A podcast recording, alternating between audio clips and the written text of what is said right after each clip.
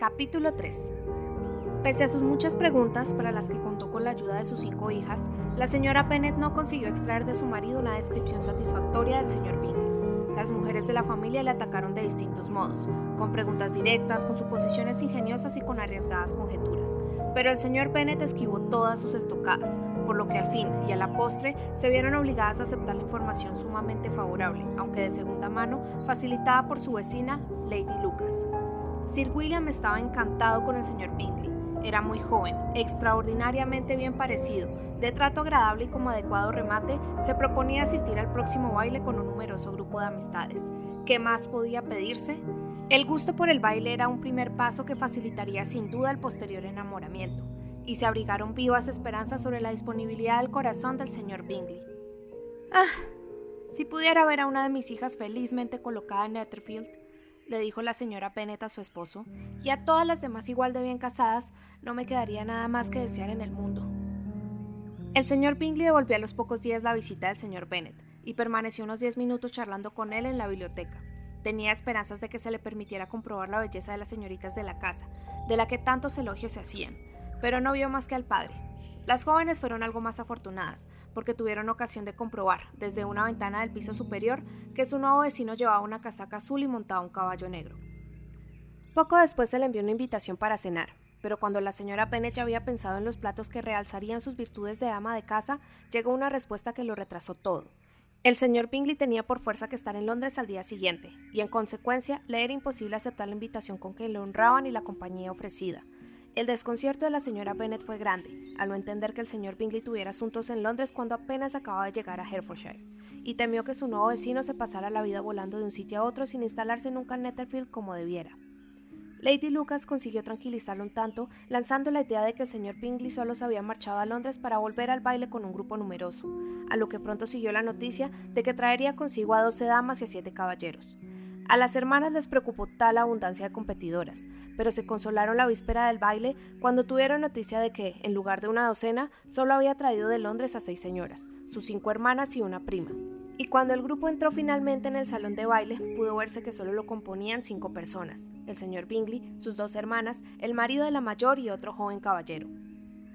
El señor Bingley era puesto y de aspecto distinguido, semblante agradable y de trato cordial, sin la menor muestra de afectación. Sus hermanas también eran mujeres distinguidas, con aspecto de estar perfectamente al tanto de la última moda.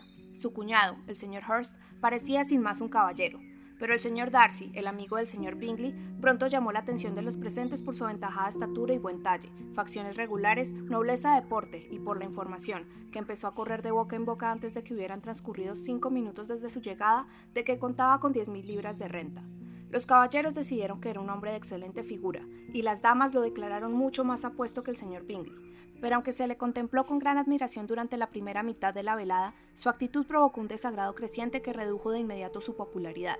Se descubrió que era orgulloso, que se consideraba superior a todos los presentes y que era persona difícil de contentar. Y ni siquiera la importancia de sus propiedades en Derbyshire bastaron para contrarrestar la expresión severa y desagradable que lo hacía indigno de cualquier comparación con el nuevo ocupante de Netherfield. El señor Bingley se hizo muy pronto amigo de las personas de mayor relevancia social que asistían al baile. Era un joven animado y de carácter abierto que bailó todas las piezas, se quejó de que la reunión concluyera tan pronto y habló de organizar otro baile en su nueva casa. Cualidades tan agradables hablan por sí mismas, que contraste entre él y su amigo. El señor Darcy bailó solo una vez con la señora Hurst y otra con la señorita Bingley, sin querer que se le presentara a ninguna de las damas de la localidad, y pasó el resto de la velada paseando por el salón y hablando de cuando en cuando con alguien de su mismo grupo. Ya no quedaba duda alguna sobre su carácter. Era el hombre más orgulloso y desagradable del mundo, y todos desearon que no volviera a aparecer nunca por allí.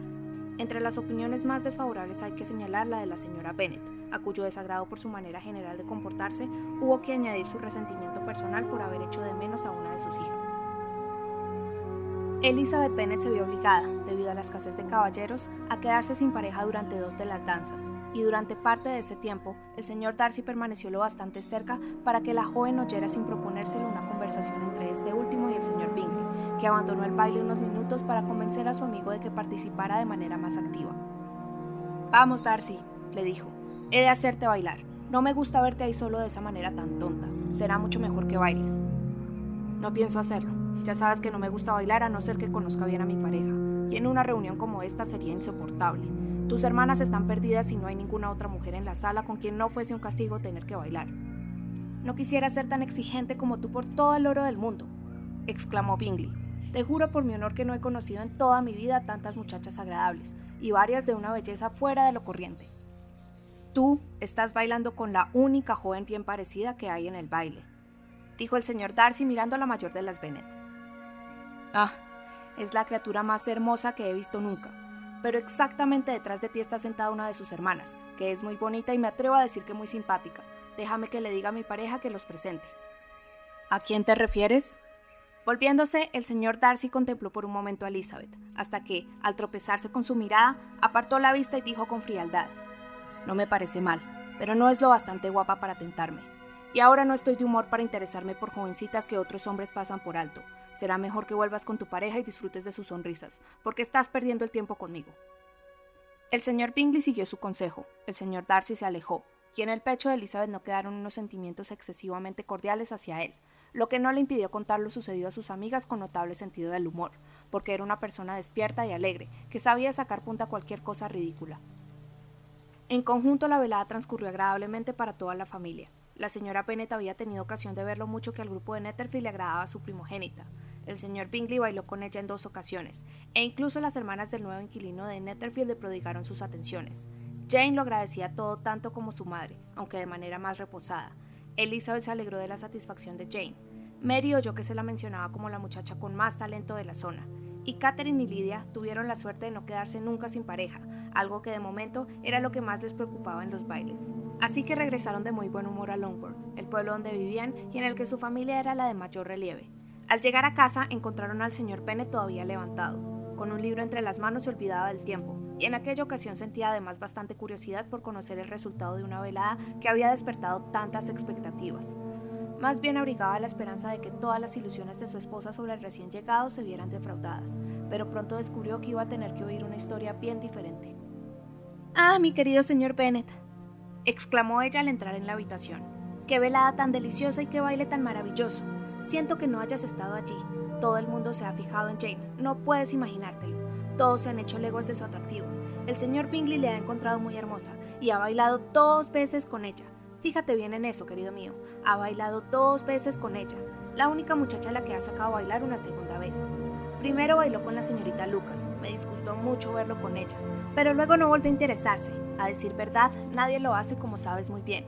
Jane, en cambio, pareció impresionarle mucho cuando la vio bailando, así que preguntó quién era e hizo que se la presentaran, y le pidió que bailara con él la siguiente pieza. Luego bailó en tercer lugar con la señorita King y en el cuarto con María Lucas, de nuevo con Jane y después con Lizzie la Boulanger. Pues si tuviera un poco de compasión conmigo, exclamó su marido con impaciencia, no habría bailado ni la mitad. Por el amor de Dios, no me sigas enumerando sus parejas. Ojalá se hubiera torcido un tobillo durante la primera pieza. Nah, querido, siguió la señora Bennet. Estoy encantada con él.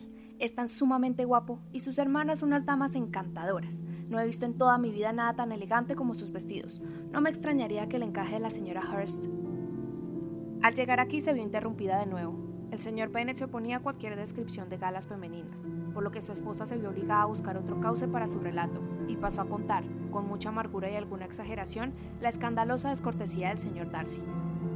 Pero te aseguro, añadió la narradora, que Lizzie no se pierde mucho, porque es el hombre más desagradable y antipático que cabe imaginar, y no merece la pena intentar complacerlo. Tan superior y engreído que era absolutamente insoportable. Iba de aquí para allá, convencido de que no había otro como él. Ninguna chica lo bastante guapa para sacarla a bailar. Quisiera que hubieras estado allí, querido, para ponerlo en su sitio con una de tus salidas. No sabes cómo detesto a ese hombre.